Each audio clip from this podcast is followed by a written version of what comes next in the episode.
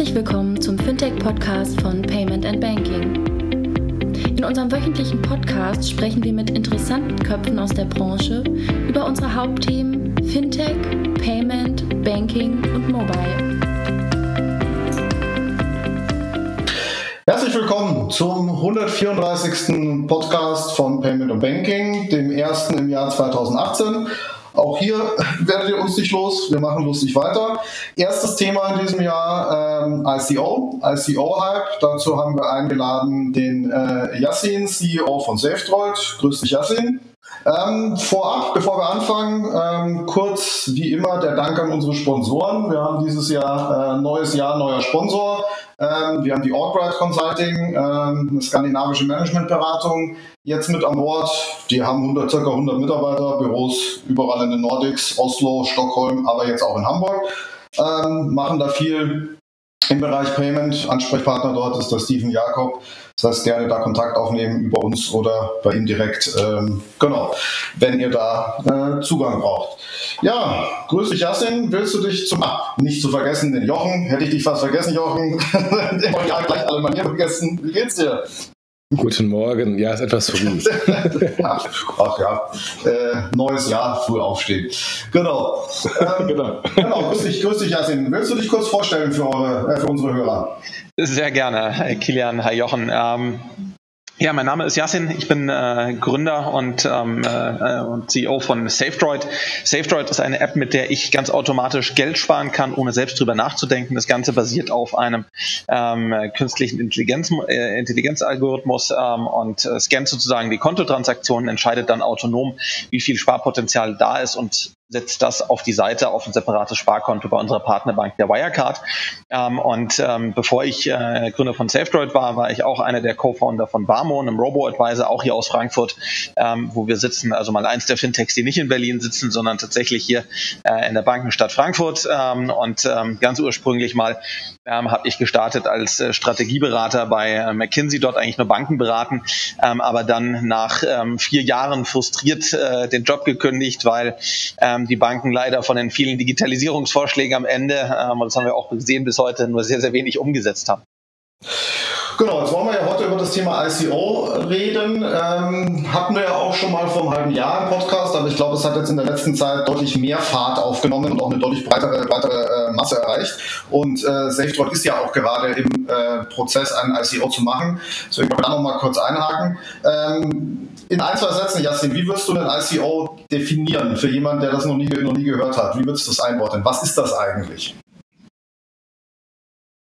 Ne, die Idee dahinter aus meiner Sicht ist so ein bisschen eine Mischung aus einem ähm, Crowdfunding, wie man es ganz klassisch kennt. Also ich frage die Community, ähm, weil ich einen Finanzierungsbedarf habe, der aber nachher ein Produkt erschaffen soll, das der Community auch einen Nutzen bringt. Und auf der anderen Seite einem IPO, also ganz klassisch, ich begebe Aktien, nämlich ich schaffe damit eine Anlageform, die ein Anleger kaufen kann und nachher eben auch an einer Exchange, an einer sogenannten Token Exchange handeln kann. Das heißt, ich habe im Prinzip eine Art liquides Asset, ähm, aber eben im Crowdfunding-Bereich. Das heißt, hört sich jetzt so ein bisschen nach ähm, Best of Both Worlds im Bereich Finanzierung an. Äh, kann, man, kann man das positiv formuliert so sagen? Ja? Oder ist es, äh, oder gab es da wirklich eine Lücke, die bis dato von anderen Finanzierungsformen nicht geschlossen werden konnte? Und genau da ist der ICO so reingegangen. Also ich finde es eine sehr, sehr spannende Lücke. Ich weiß auch gar nicht, ob das in Zukunft nur eine Lücke bleiben muss oder ob das nicht wahnsinnig ausbaufähig ist noch, weil aus meiner Sicht habe ich eben hier tatsächlich den, äh, den gigantischen Vorteil aus, äh, aus, aus Investorensicht, dass ich einerseits mit wirklich kleinen Beträgen äh, mich hier engagieren kann und damit eben auch bei sehr vielen verschiedenen Unternehmen engagieren kann, also mein Risiko streuen kann.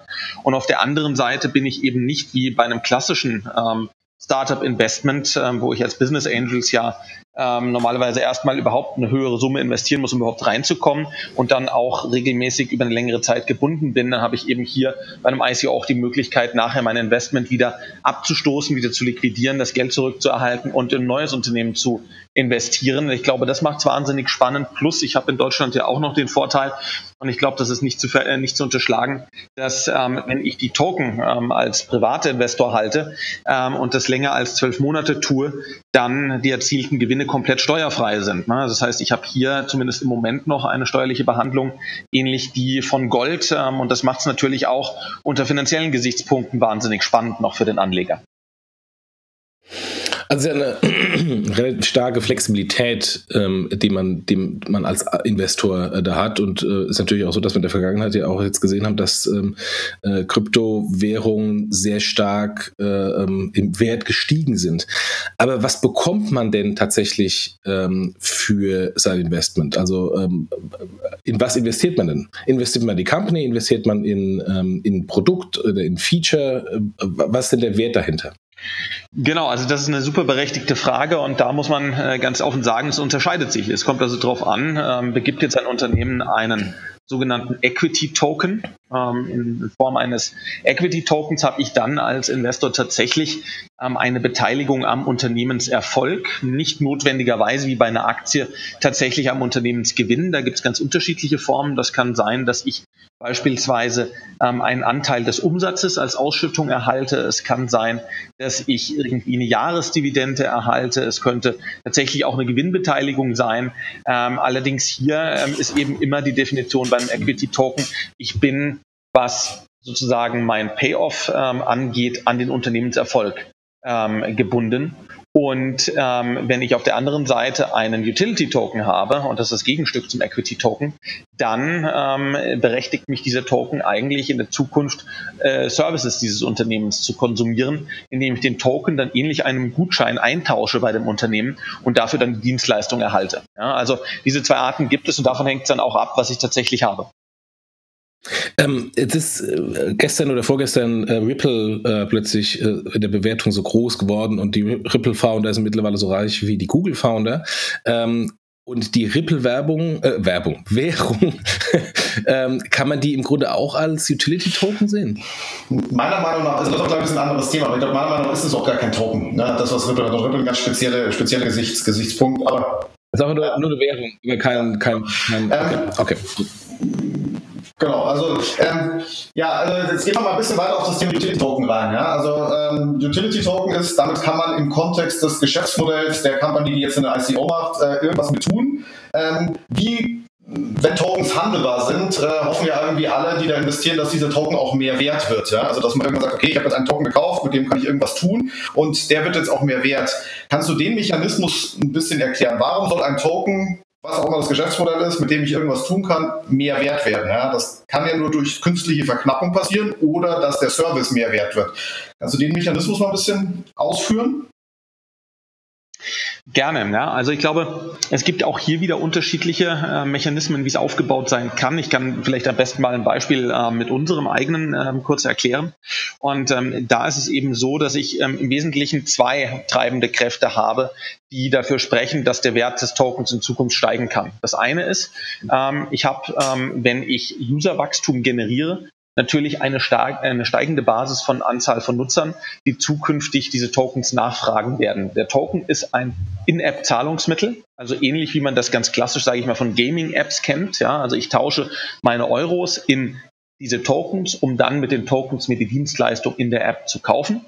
Ähm, das heißt also, wenn ich mehr Nutzer gewinne äh, und meine Community größer wird, dann fragen also mehr Nutzer diese Tokens nach, um ihre Dienstleistung zu bezahlen.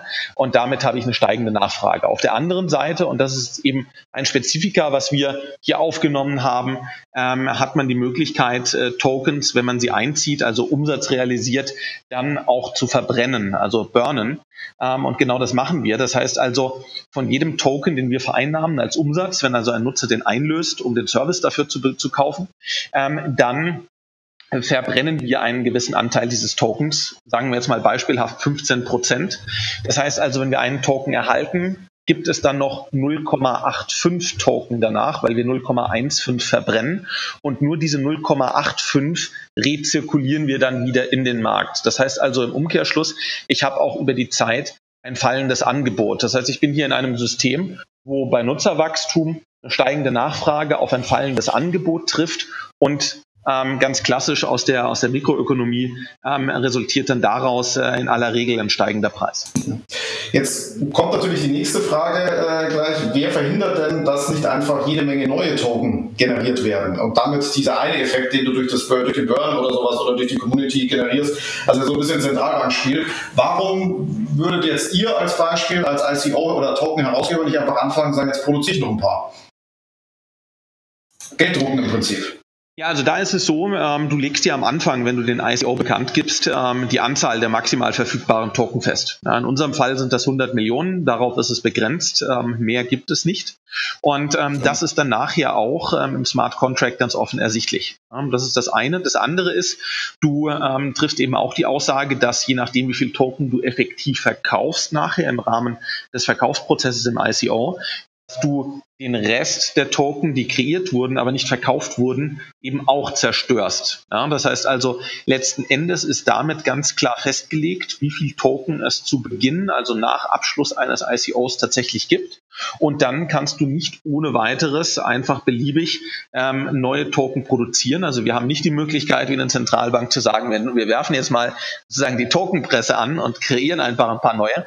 Ähm, wenn wir das tun würden, müssten wir das im Rahmen dann eines ähm, Second Secondary Token Offerings machen, ähm, was dann sozusagen einer klassischen Kapitalerhöhung äh, entsprechen würde, wie man es auch vom Finanzmarkt kennt. Das würde aber dann entsprechend einen komplett neuen Prozess erfordern, äh, müsste auch wieder neu angekündigt werden. Man bräuchte dafür auch wieder neue Token-Investoren. Also dieses System ist ganz bewusst so gebaut und auch so transparent gegenüber der Community, ähm, dass man hier eben nachher keine Inflation herbeiführen kann.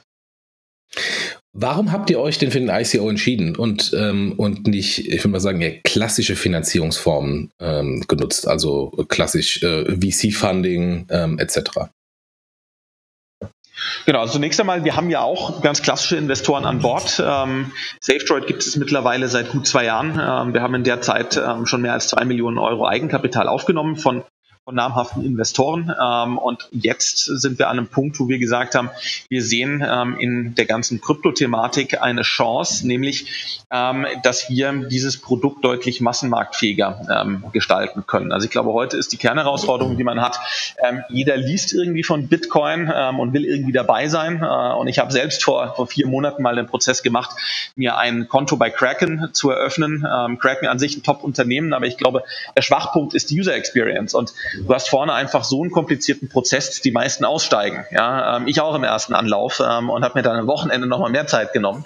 Ähm, und ähm, genau da greift jetzt SafeDroid an. Das heißt, wir haben, glaube ich, einen Use Case, der super spannend ist für die Community, indem wir sagen, wir machen den Zugang zu Kryptowährungen, also nicht nur Bitcoin, sondern auch Ethereum, Bitcoin Cash, Ripple, äh, Litecoin, wie sie alle heißen, ähm, so, so einfach, dass man im Prinzip die ganzen technischen Komplexitäten, die man hat heute, gar nicht mehr braucht, sondern in unserer App nachher nur noch mit einem Klick entscheiden kann, will ich zukünftig in Euro oder aber in der Kryptowährung sparen. Und ähm, ich glaube, dieser Use Case ist super spannend für die gesamte Krypto-Community da draußen, weil sie damit auf den, auf den äh, Case einzahlt, dass wir das Nutzerwachstum der Krypto-Community steigern können. Das ist der eine Punkt, weshalb es für uns einfach spannend ist, weil wir, glaube ich, auch hier einen Mehrwert für die Community schaffen können. Und das zweite ist, ähm, und das macht es für uns auch mega spannend, ist, dass wir ähm, diesen Use Case, den ich gerade beschrieben habe, zukünftig auch international anbieten können. Und der ICO ist eben auch ein Mittel, um tatsächlich international Leute anzusprechen. Ähm, die Hauptsprache auch in unserer ganzen Kommunikation ist auf Englisch. Und das schafft uns einfach die Möglichkeit, hier schon eine große Nutzerbasis und eine große Community anzusprechen, bevor der eigentliche Service nachher live geht und damit natürlich auch ähm, Marketing und Multiplikatoren ähm, an Bord zu holen, ähm, die uns nachher helfen, mehr Nutzer auf die Plattform zu bekommen. Das heißt also, das ist natürlich ein Vorteil, gerade als B2C-Unternehmen, wo ich mich an den Endnutzer richte, ähm, dass ich durch ein klassisches VC-Financing äh, in der Form so nicht habe. Jetzt hast du gerade eben auch dieses, das Thema Nutzerbasis und Marketing, Marketing angesprochen. Was, was ich immer ganz interessant fände oder was, was ein guter Vergleich wäre, wenn du mal so ein bisschen sagst, wie ist das man das mal Fundraising oder die Investorenansprache bei einem ICO im Vergleich zu dem klassischen IPO oder sowas. Also das ist ja schon ganz andere Marketingkanäle auch zu sein, weil ich natürlich auch eine Masse anspreche an potenziellen Investoren, die ich so bei den anderen Kanälen gar nicht habe. Kannst du das mal vergleichen? Klar, also ich meine, bei, bei äh, beim ICO ne, muss man sich, glaube ich, bewusst sein, dass man hier ähm, tatsächlich eine sehr, sehr ähm, spitze Zielgruppe hat, nämlich die Leute, die ähm, in der Regel heute schon in der Krypto-Community aktiv sind. Das heißt also, ich habe hier natürlich Leute, die stark technologieaffin sind, typischerweise Early Adopter sind, ähm, die auch global verteilt sind, ähm, die auch sehr stark natürlich ähm, gegeben der Krypto-Community in den Ländern sitzen oder aus den Ländern kommen, in denen Mining-Aktivitäten stark sind, also wo tatsächlich auch die Kryptowährungen selbst geschaffen werden. Das heißt, ich habe hier stark international verteilt, aber auf der gleichen, äh, gleichzeitig eine sehr, sehr spitze Zielgruppe und die ist natürlich auch auf speziellen Kanälen unterwegs. Also wir ähm, haben da jetzt auch ähm, uns Anfang ähm, erstmal komplett einarbeiten müssen. Ähm, ähm, wichtiger Kanal für Content ähm, und die ganze Sache ist wahnsinnig Content getrieben, ist äh, Medium, was im Prinzip eine Plattform ist, wo man seinen Blog lancieren kann. Reddit ist eine wichtige Content-Plattform über das Reposting von Links. Bitcointalk.org ähm, ist ein Forum, ähm, in dem es eben auch inhaltlich zur Sache geht. Ähm, erinnert vom Look and Feel, vom Design noch so ein bisschen an die Foren, wie man sie aus Ende der 90er, Anfang der 2000er kennt. Also das zeigt schon, ähm, dass das jetzt ähm, auch eine spezielle Zielgruppe ist, die sich dann auch dort, äh, dort tummelt. Ähm, und ansonsten, was noch sehr, sehr beliebt ist, was wir auch nutzen, ist das ganze Thema Telegram, ein alternativer Messenger sozusagen, äh, wo eigentlich eher die Tech-Community äh, oder die, ähm, sag ich mal, Datenschutz, äh, Sicherheitsliebenderen im Vergleich zu WhatsApp unterwegs sind, wo ich eben auch Diskussionsgruppen eröffnen kann, ähm, Broadcast-Channel äh, haben kann, um dort dann meine, meine News zu publizieren. Das heißt also, der wesentliche Unterschied ist, dass tatsächlich ähm, die gesamte Kommunikation bei uns ausschließlich auf Englisch läuft, ähm, dass wir auf sehr speziellen, ausschließlich Online-Kanälen unterwegs sind ähm, und dass dort ähm, tatsächlich eine sehr stark inhaltlich getriebene Diskussion stattfindet, die von der kritischen Community getrieben wird. Ne? Also da ist nicht so, ähm, dass wenn man sagt, hey, wir machen ICO, sich alle freuen, oh cool, noch ein ICO, herzlich willkommen und äh, wir sind auf jeden Fall dabei, sondern das ist schon eine Zielgruppe, die auch sehr stark selbst informiert ist und einem dann mit sehr, sehr kritischen Fragen löchert. Das heißt, die, die Kommunikationskanäle für das Fundraising sind, sind komplett andere als heute äh, bei, einem, bei einem VC, wo ich ähm, äh, zu VCs gehe, die eigentlich fachlich, jetzt möchte jetzt nicht gegen die VCs bashen, äh, ähm, es gibt viele gute VCs und viele gute meine Freunde, viele Freunde sind bei VCs, aber die jetzt fachlich nicht so diese super Kompetenz haben in dem einzelnen Bereich, sondern eher letztendlich äh, auf einer sehr hohen Ebene auf ein Startup schauen, dann sagen, ich glaube an den Trend und ich investiere in den Trend und investiere ins Team. Hier ist es so, dass es letztendlich die Produkt- und, ähm, und, und, und, äh, und Bitcoin und Blockchain-Nerds sind, ähm, die sich das Thema anschauen und dann auf der, quasi von der Produktseite sagen, das hat Chance, groß zu werden, deswegen investiere ich da rein ähm, oder eben auch nicht. Genau, genau. Und äh, ich glaube, was du on top eben noch hast, ist, dass du hier eben auch diesen, diesen, ist hier schon ein gewisses Schwarmverhalten auch. Ja, wobei das gibt es ja bei VCs auch. Wenn dann ein anderer VC rein investiert hat, dann ähm, sagt der andere, sagt ein anderer VC, oh, da, da ist, da ist ein Riesenthema, da wollen wir co-investieren. Äh, da ist das Schwarmverhalten zum Teil auch so.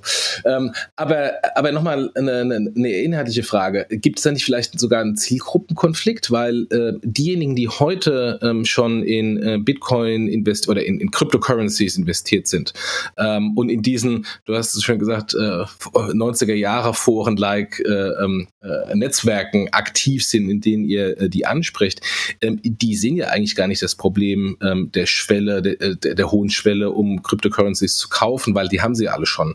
Ähm, ist, ist, wertschätzen die eine, eine, gute und bequeme User Experience oder sagen die, ähm, für mich ist es kein Problem ähm, und was die anderen äh, DAOs da draußen auf der Straße machen, interessiert uns nicht?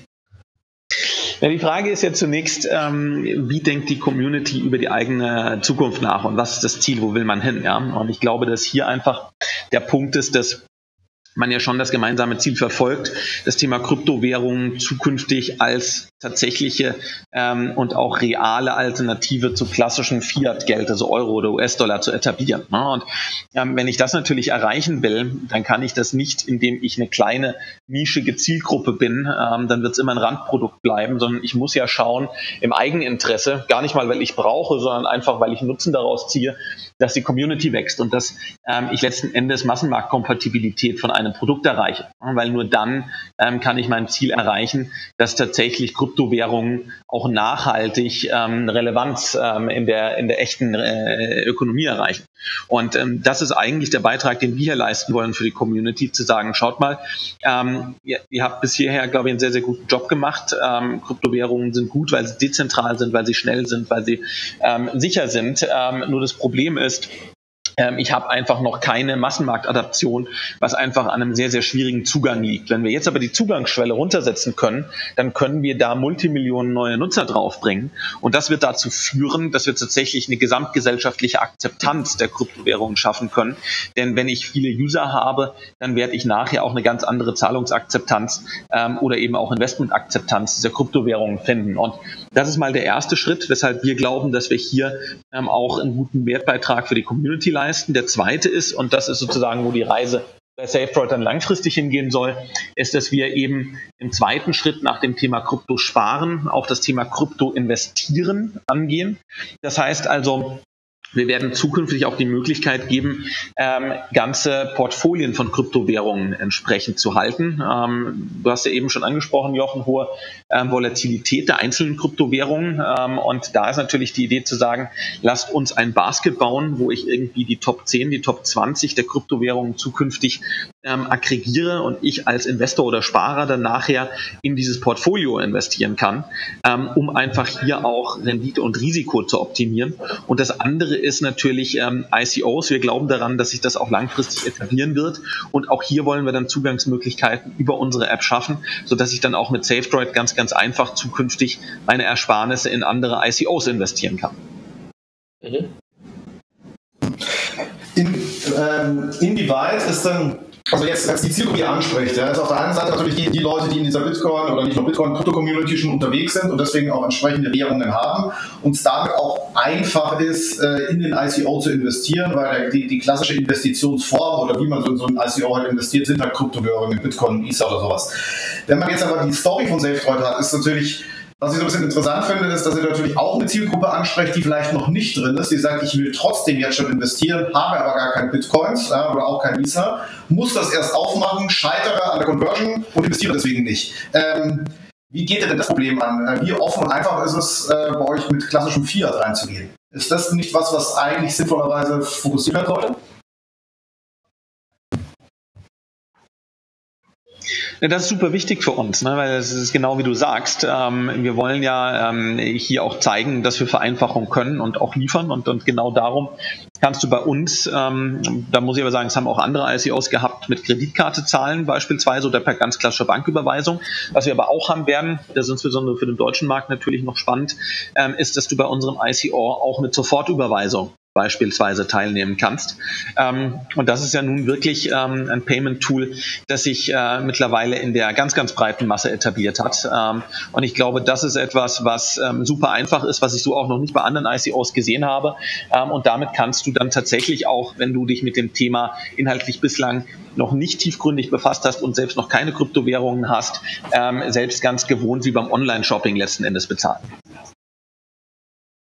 Das heißt aber auch aus der, aus der Marketingbrille müsst ihr auch an die Zielgruppe rankommen und sagen, ich muss auch mit denen reden, die momentan nicht auf, auf Reddit sind und die nicht, äh, die nicht den Telegram-Channel abonniert haben, sondern die in, der, in Anführungsstrichen eurer bestehenden User-Basis bereits drin sind, weil ihr habt ja User, das unterscheidet euch, glaube ich, ein bisschen von vielen anderen Companies, die komplett neu auf den Markt gehen und manchmal nur ein Whitepaper haben oder eine 5-Seiten-Präsentation. Es gibt ja eine existierende User-Basis, ja, ähm, und die kannst du dadurch aktivieren. Wie sind da eure Erfahrungen von denen? Wie viel kommt da rüber von den, weiß ich, 200.000 Usern oder wie viel ihr bis jetzt, bis jetzt habt? Damit haben wir jetzt gerade angefangen. Ähm, das heißt, da ist es noch verfrüht, äh, jetzt eine ganz konkrete Aussage zu machen. Ähm, wir sehen aber, dass ähm, das Interesse wahnsinnig groß ist. Also das war ja auch einer der Antriebspunkte, weshalb wir das nachher gemacht haben, dass tatsächlich aus der bestehenden Nutzerbasis immer wieder Supportanfragen kamen. Gibt es denn nicht die Möglichkeit, auch äh, mit SafeDroid in Kryptowährungen zu sparen? Also Bitcoin war da natürlich das ganz große Thema, weil das natürlich, sage ich mal, jetzt am ehesten auch durch den medialen Hype getrieben eine, eine breite Bekanntheit erlangt hat ähm, also wenn ihr in den letzten Monaten äh, aufmerksam Nachrichten verfolgt habt, dann äh, war ja eigentlich äh, ARD, ZDF, im Heute-Journal war es etc. etc. Dann kam man ja eigentlich gar nicht drum herum. Ähm, selbst mittlerweile ist hier ein, äh, ein Jugendradiosender UFM in Hessen ähm, ähm, berichtet mittlerweile in den Nachrichten über den Bitcoin-Kurs. Ähm, das zeigt, glaube ich, ähm, dass, dass die Bekanntheit wahnsinnig hochgegangen ist und damit sehen wir natürlich auch eine steigende Nachfrage. Und da ist genau unser, ähm, unser Ankerpunkt, wo wir sagen, ähm, schaut mal, ihr habt jetzt von dem Thema gehört ähm, und vielleicht habt ihr dann auch mal geschaut, wie es funktionieren soll. Ähm, und wir bauen jetzt dieses Angebot und wenn ihr das spannend findet, dann könnt ihr euch jetzt eben auch bei unserem ICO beteiligen. Ja, und ähm, da ist ähm, ist natürlich eine, eine, andere Geschichte, die wir erzählen, weil das Verständnis ein anderes ist, auf das wir aufsetzen können. Ne, das sind eben keine Leute, die da jetzt schon seit drei, vier Jahren dabei sind und von der Pike auf wissen, wie der Markt funktioniert, sondern das sind eigentlich Leute, die sind so in den letzten, sage ich mal, drei Monaten ähm, auf das Thema durch mediale Berichterstattung aufmerksam geworden, finden es spannend, würden gerne mehr lernen, ähm, aber sehen natürlich auch, dass das Thema in den klassischen Foren, wenn man es googelt, ähm, einfach in einer hohen Komplexität behandelt wird, sodass es aus meiner Sicht als Otto Normalbürger gar nicht möglich ist, es zu verstehen. Jetzt hast du ja gerade den, äh, den Hype angesprochen, also wirklich auch diese breite mediale äh, Verbreitung von Krypto, Bitcoin und, und so weiter. Ähm, was ich mich gefragt habe, bei der ganzen Kryptodiskussion kommt ja immer der Punkt auf, wo kann ich denn diese Kryptowährung, die jetzt massiv gestiegen ist, 1000% hier, 1000% da, im realen Leben überhaupt einsetzen? Ja? Und was, was ich finde, dass da relativ wenig äh, oder was auch einen Effekt auf das Thema ICO hat, es gibt Leute, die in deren Portfolien, die haben sich zufällig Bitcoins gekauft oder nicht zufällig, ist egal, die jetzt massiv viel Wert gewonnen haben und gesagt haben, jetzt will ich endlich mal mein Portfolio, das jetzt Faktor 100 größer ist, in einem nicht wieder in Fiat umtauschen, ja, kann ich auch machen, ja, aber ich will es auch investieren. Ja. Speziell vielleicht auch Länder, die jetzt nicht wie du und ich, die einfach hingehen können und sagen, dann tausche ich es dann wieder zurück, sondern die sagen, okay, ich habe bewusster Wert reingesteckt. Gibt es da auch äh, eine ganz spezielle Zielgruppe, die sagt noch, äh, pass mal auf, ich habe jetzt so viele Bitcoins, jetzt tausche ich die in Tokens um, weil am Schluss ist es ein Tausch. Dann habe ich auch in eine richtige Company investiert und nicht meine virtuelle Währung. Wie siehst du denn sowas? Ja, sicher auch das, wobei ich glaube, man muss vielleicht da ähm, äh, da nochmal noch mal ein bisschen differenzierter drauf schauen, weil ich glaube, die auf der einen Seite hast du, hast du schon diese Hardcore-Community, die sehr stark ideologisch geprägt ist. Das heißt also, wo es wirklich darum geht, ähm, ich bin in dem Thema Krypto drin, weil ich auf die Dezentralität vertraue und weil ich eben mein Geld nicht ähm, in klassischer Währung, die am Ende Zentralbankunabhängigkeit hin oder her vom Staat kontrolliert wird, haben möchte. Ähm, und ich glaube, dort ist tatsächlich so, dass diese Option, wie du angesprochen hast, Rücktausch in Fiat wahrscheinlich gar keine so viable ist, weil ähm, die Leute aus ideologischen Gründen einfach auf Krypto sind. Ähm, und dann hast du sicherlich auch welche, klar, die haben jetzt massiv Kursgewinne eingefahren, sind da ein bisschen weniger emotional ver äh, verbandelt. Ähm, und für die geht es jetzt um das Thema Diversifizierung, ähm, auch völlig richtig. Aber ich glaube, und das ist eigentlich eher der Case, auf den wir perspektivisch setzen, dass wir jetzt an einem Punkt sind, ähm, wo es gerade anfängt, dass wir mehr reale ähm, Use Cases, also aus dem echten Leben sehen. Also ähm, klar kann man jetzt im ersten Schritt erstmal noch als Marketing abtun, aber seit kurzem kann man ja bei Lieferando beispielsweise seine Pizza mit Bitcoin bezahlen. Ja? Ähm, es gibt jetzt natürlich auch ein paar Hipster äh, ähm, wo ich irgendwie meine Latte Macchiato mit äh, Bitcoin zahlen kann.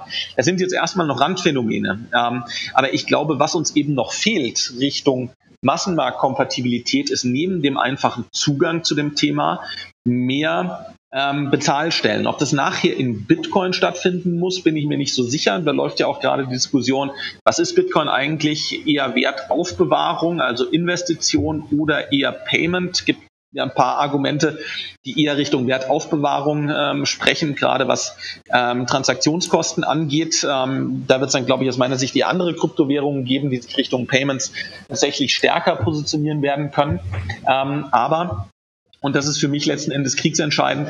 Ich glaube, wir brauchen in den nächsten Jahren einen deutlichen Zuwachs an Akzeptanzstellen, sodass ich ähm, diese Kryptowährung noch einsetzen kann. Und ein ganz, ganz großer Player denkt ja ähm, auch mehr oder weniger laut über das Thema nach, also Amazon beispielsweise.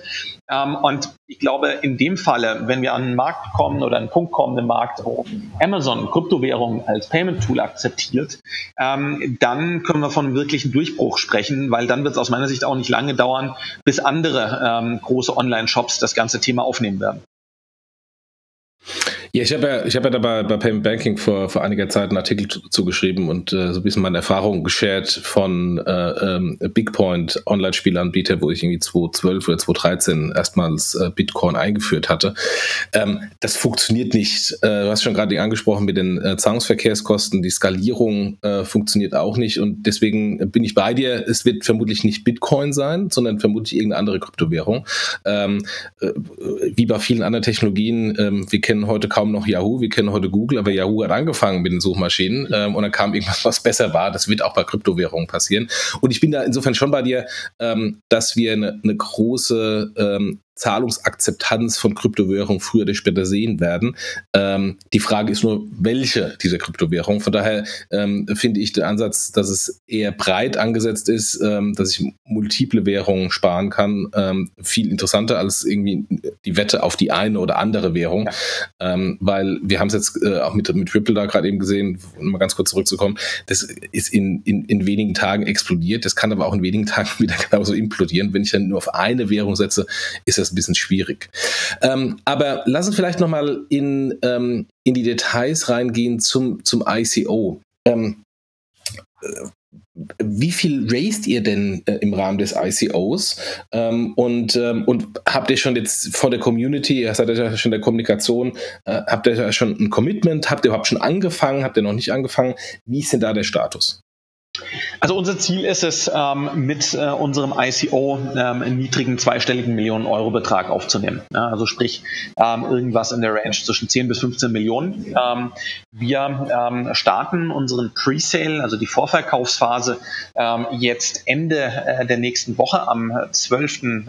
Januar, dem Freitag, geht's los. und dann kann man für zwei Wochen ähm, im Rahmen des Vorverkaufs zu vergünstigsten Konditionen den SafeDroid-Token erwerben. Ähm, das heißt ganz konkret, ähm, normalerweise kostet ein SafeDroid-Token 1 Euro. In der Verkaufsphase gibt es 30 Prozent Bonus. Ich bekomme dann also für einen Euro nicht nur einen Token, sondern 1,3 Token. Danach, nach diesen ersten zwei Wochen äh, dieser Vorverkaufsphase, gibt es dann zwei Wochen Pause ähm, und danach schließt sich dann der sogenannte Main Sale, also der Hauptverkauf an. Der startet am 9. Februar und geht dann exakt einen Monat bis zum 9. März. Ähm, und innerhalb dieses Fensters kann man dann weitere Tokens erwerben, dann eben zum ganz normalen Nominalwert von einem Euro pro Token. Dann gibt es keinen Discount mehr. Das heißt, Investoren haben einen Anreiz, möglichst früh dabei zu sein, um sich eben ähm, den Bonus zu sichern. Und ähm, wie wir es vorhin schon gesagt haben, teilnehmen kann im Prinzip mal ähm, jeder, ähm, egal ob klassischer Business Angel Investor, der jetzt auch ähm, in Kryptos investiert oder tatsächlich Kleininvestor. Es ist sehr barrierefrei. Ähm, es gibt ein ganz, ganz kleines Minimum-Ticket. Das heißt, ich muss mindestens zehn Token äh, kaufen, also mindestens 10 Euro investieren. Das ist aber auch schon die Mindestschwelle, ähm, um teilnehmen zu können. Wir wollen ja hier keine Barriere schaffen, im, Sinn, im Sinne von Euro, um Leute abzuhalten, sondern ganz im Gegenteil. Unser Ziel ist es ja, möglichst viele Community-Supporter mit an Bord zu bekommen. Deswegen auch diese niedrige Schwelle angesetzt. Ähm, und zahlen kann ich in Kryptowährungen, in Fiat. Ähm, ich kann dann äh, entsprechend ähm, Bitcoin, Ethereum verwenden und ähm, in der klassischen Welt ähm, gehen US-Dollar, Euro, ähm, das Ganze per Banküberweisung, per Kreditkarte und per Sofortüberweisung. Das heißt, äh, ganz konkret, ihr, habt, ihr baut da einen Shop, ähm, wo ich hingehe und dann setze ich, äh, tue ich irgendwie 1000 ähm, ähm, äh, Tokens ähm, in, den, in den Warenkorb legen ähm, und je nachdem, wann ich, ähm, wann ich dann äh, bezahle äh, oder wann ich in der Phase bin, bekomme ich dann 1300 oder 1000 äh, für 1000 Euro. und ähm, und dann bekomme ich von euch dann die Security Keys geschickt oder, oder wie läuft das ganz konkret? Genau, also es ist im Prinzip vergleichbar mit einem Online-Shop, weil in der Tat es geht um einen Token-Kauf an der Stelle. Also von daher ist, ist, ist diese Symbolik äh, exakt die richtige. Und ähm, ich kreiere mir also zuerst ein Nutzerkonto, logge mich ein, ähm, wähle dann ganz genau den, den Kaufbetrag aus. Ähm, der Kalkulator spuckt dann aus automatisch, wie viel ich bekomme, weil dadurch, dass wir den Preis in Euro fixiert haben, schwankt er natürlich in Kryptowährungen, also wenn ich mit Bitcoin oder in Ethereum bezahle. Ähm, und ähm, dann wickle ich den Kauf ab mit der Bezahlung ähm, und im Nachgang ähm, geben dann die, die Käufer ihre Wallet-Adressen entsprechend an, ähm, sodass wir äh, dann die Tokens in der Fachsprache Minten genannt, also sprich zuteilen können. Ähm, und dann ähm, übertragen wir die gekauften Tokens auf die private Wallet der einzelnen Nutzer. Ähm, und formal ist die gesamte Transaktion dann zum Ende des Main Sales, also am 9. März, abgeschlossen. Ähm, und äh, kurzfristig danach wird dann auch ähm, der SafeDroid Token an einer Token Exchange handelbar sein. Ähm, da sind wir auch gerade in der Gesprächs- und Bewerbungsphase mit verschiedenen Token Exchanges und ab dann kann ich ihn dann aus meiner Private Wallet heraus nutzen. Ähm, in Zukunft gibt es also die Möglichkeit, der primäre Nutzungszweck, den Token ähm, innerhalb der SafeDroid-App dann ähm, zum Einsatz zu bringen, um unser Kryptosparen zu nutzen äh, oder Kryptoinvestitionen zu tätigen und damit die Gebühren zu zahlen. Ähm, oder aber ähm, die zweite Möglichkeit, ähm, wenn ich nicht SafeDroid nutzen möchte, ähm, dann eben den Token aus meiner Private Wallet heraus über eine Token Exchange, auf der ich ein Benutzerkonto dann eröffne, ähm, wiederum zu verkaufen. Ja? Und das ist im Prinzip der Case von, wie komme ich rein in den Token, was kann ich mit dem Token machen ähm, und wie komme ich auch wieder raus. Das heißt, ich kann bei euch auch ein Wallet eröffnen, ähm, wenn ich jetzt keins habe, Stichwort niedrige Schwelle, ähm, um, um den Token zu kaufen? Wir empfehlen ähm, ganz konkret ähm, eine Wallet, ähm, die einfach handhabbar ist. Ähm, wir sind da jetzt gerade in der finalen Endauswahl, welche Wallet wir unseren Nutzern empfehlen werden. Aber da muss mir keine Gedanken machen. Wir schauen uns natürlich an, welche Wallet ist ganz besonders einfach zu bedienen, ähm, welche Wallet ist natürlich auch sicher, ähm, im Optimalfall auch komplett kostenlos für den Nutzer. Ähm, und es wird auf unserer Homepage ähm, ein Step-by-Step How-to-Video geben ähm, mit Screen Capture, so dass man eben tatsächlich ähm, auch den Nutzer hier ganz, ganz easy heranführt und ähm, es so ausgestaltet, dass es jeder verstehen kann. Also ich, ich mich wirklich dann nachher anhand des Videos Klick by Klick ähm, durch, äh, durchgehen kann und mir meine neue Wallet einrichten. das können wir dem Nutzer leider nicht 100% abnehmen. das ist der letzte Schritt, den man selbst machen muss, aber wir können es eben so einfach wie möglich machen. Ähm, und, und das ist eben so eine dieser technologischen Besonderheiten, äh, weswegen wir auch äh, diesen aufwendigen How-To-Prozess äh, vorher anbieten. Ähm, ich habe ähm, in dem ganzen Wallet-Bereich ja noch die Komplexität, dass nicht jede Wallet mit jedem Token kompatibel ist. Bei uns, ja, jetzt wird ein bisschen, bisschen nerdy, techy, ähm, wir haben ein ERC20-Token äh, ähm, auf Ethereum-Basis. Ähm, das heißt, ich muss natürlich checken, ist meine Wallet, die ich zum Einsatz bringen möchte, kompatibel mit diesem ähm, ERC20-Token. Ähm, und nur wenn das der Fall ist, kann ich den Token auch auf diese Wallet übertragen. Wenn die Wallet diesen Token nicht unterstützt, dann brauche ich in der Tat noch eine andere Wallet. Heißt aber, äh, vielleicht mal um zusammenzufassen, wenn ich den Token erworben habe, habe ich danach zwei Möglichkeiten, oder sagen wir eine, drei. Ich verkaufe ihn wieder über den Exchange, äh, wann auch immer, wenn ich der Meinung bin, ich, äh, der Preis ist gut genug.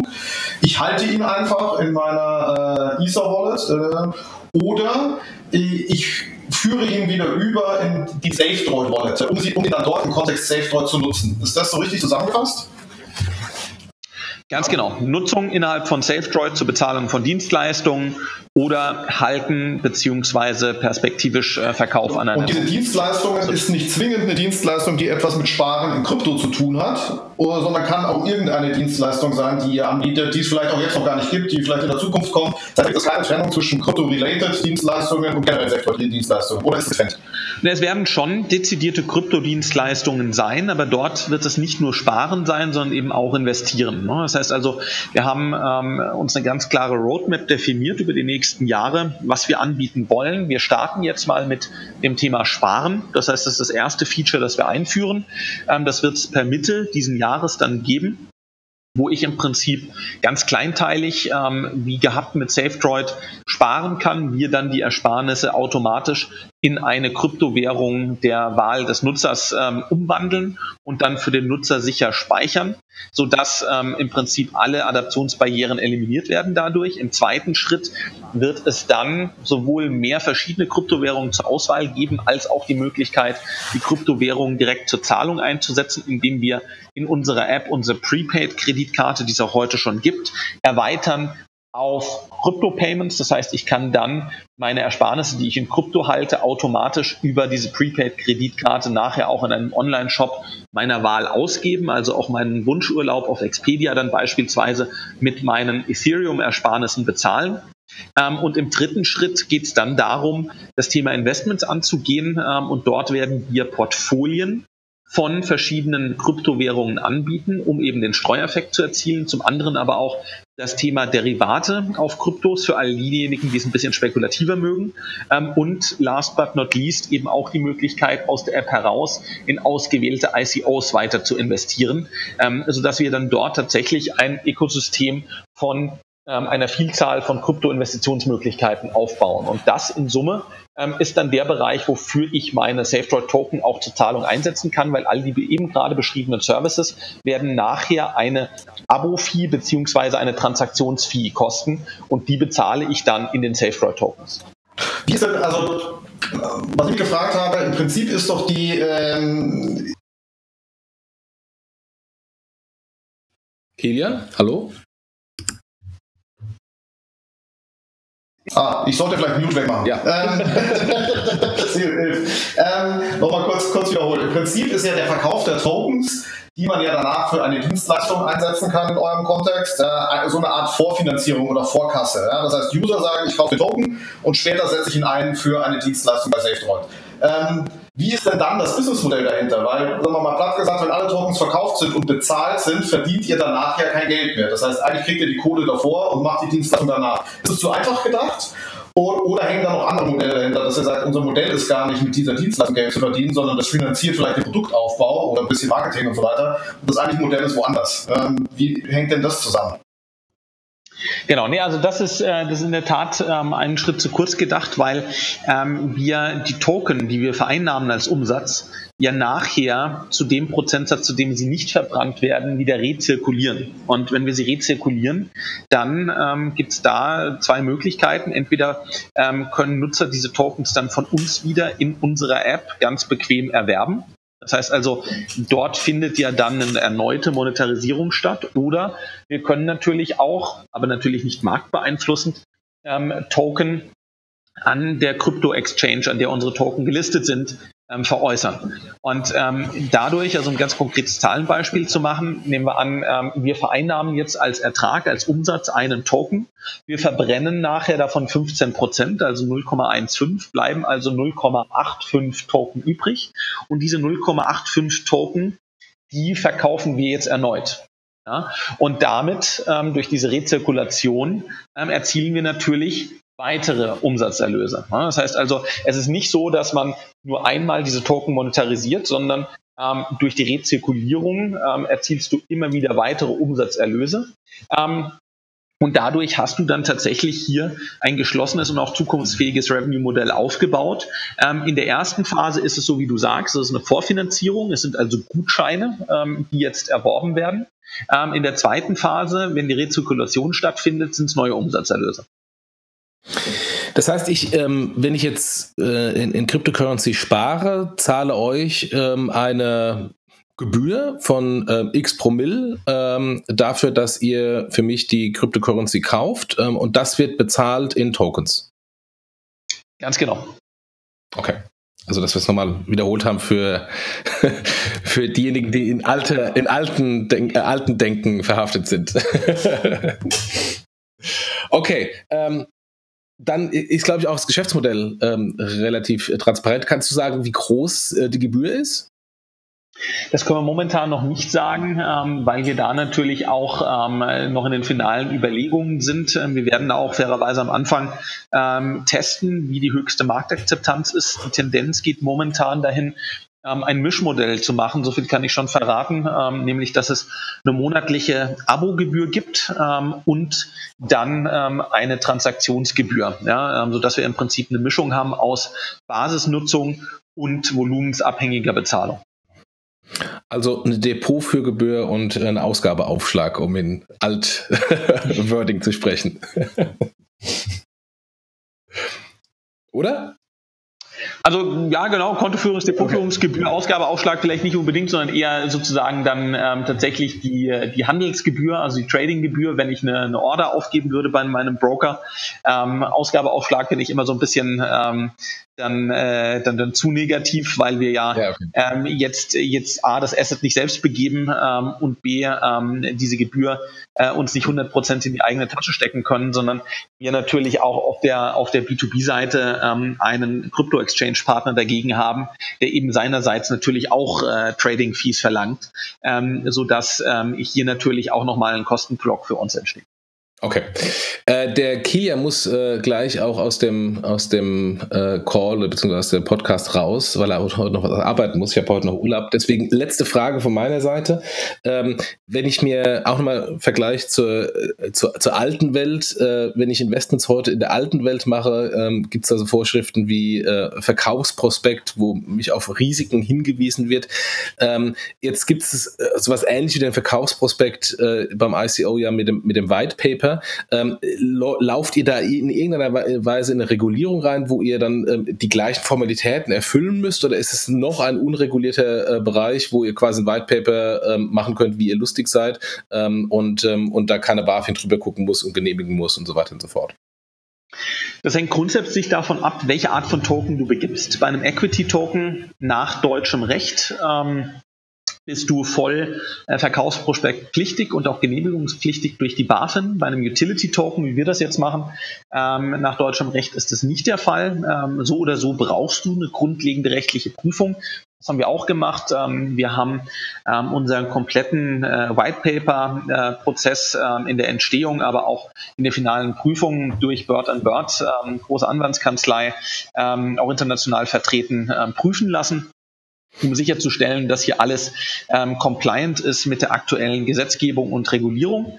Ähm, das muss man machen, würde ich auch keinem, der ein ICO plant, äh, sagen, äh, spar dir die Kohle. Ich glaube, das wäre definitiv an der falschen Stelle. Da will man keine Fehler machen, äh, ist super wichtig.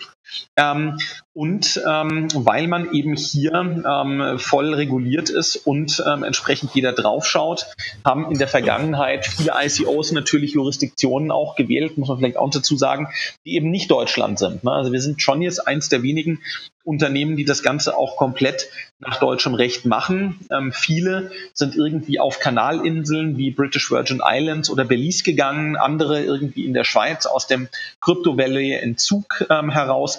Ähm, gibt dann noch ein paar abgefahrene Jurisdiktionen in dieser Welt, die einfach regulatorische Erleichterungen haben, wie wir es in Deutschland natürlich nicht haben. Aber wir haben ganz bewusst gesagt, wir wollen das nach deutschem Recht machen, ähm, um hier auch einen weiteren Vertrauenspunkt äh, in die Community zu geben, ähm, dass man eben sagt, okay, schaut, ähm, das ist hier nach einem der härtesten Standards der Welt und ihr könnt euch darauf verlassen, dass es hier alles seriös geprüft ist. Mhm. Gut, Kila, hast Gut. du noch eine Frage? Nö, also wahrscheinlich kann man da auch zusammenfassend sagen, diese, diese Standards werden sich wahrscheinlich, wie es glaube ich auch mit dem Thema Verkaufsprospekte war, wahrscheinlich nach und nach ent, ent, äh, entwickeln und zwar weniger vom Regulator getrieben, sondern auch da von der Community getrieben. Das heißt, es kommen Best Practices mit rein, sagen, okay, so muss das ungefähr ausschauen, ohne dass ein Regulator sagt, das genau muss drinstehen im Verkaufsprospekt äh, und das nicht. Ähm, das heißt, in der Stufe befindet, befindet man sich da. So würde ich es jetzt zusammenfassen, oder? Ja, sehe ich absolut genau. genauso. Genau. Gut, ja, dann ähm, finde ich ein sehr, sehr interessant, interessantes Thema. Bin mal gespannt, wie die, wie die nächsten Phasen laufen, wie der Pre-Sale läuft, wie der, wie der Main-Sale läuft äh, wie sich das alles so entwickelt äh, und bis man da die ersten, ersten Resultate sieht. Ähm, aber bringt, bringt auf jeden Fall deutlich, deutlich Schwung da rein. Danke dir für deine Zeit, die du heute genommen hast äh, in der ersten Januarwoche. Ja, und ich freue mich, freue mich auf Updates. Äh, wir sollten am besten noch den, äh, die Adresse zum ICO Presale in die Show Notes ja. reingeben, dass diejenigen, die sich jetzt nach der Stunde, knapp Stunde äh, zuhören, sich dafür interessieren, äh, da draufklicken können ähm, und, ähm, und sich damit informieren bzw. vielleicht auch kaufen können. Genau, können wir draufpacken, ist ja ico.safetroid.com, aber packen wir in die Show Notes mit rein. Genau. Okay. Gut, danke dir, Jasin. Gut. Ich wünsche euch noch einen schönen Tag. Ich danke euch. Ja. ja. Okay, bis dann. Ciao.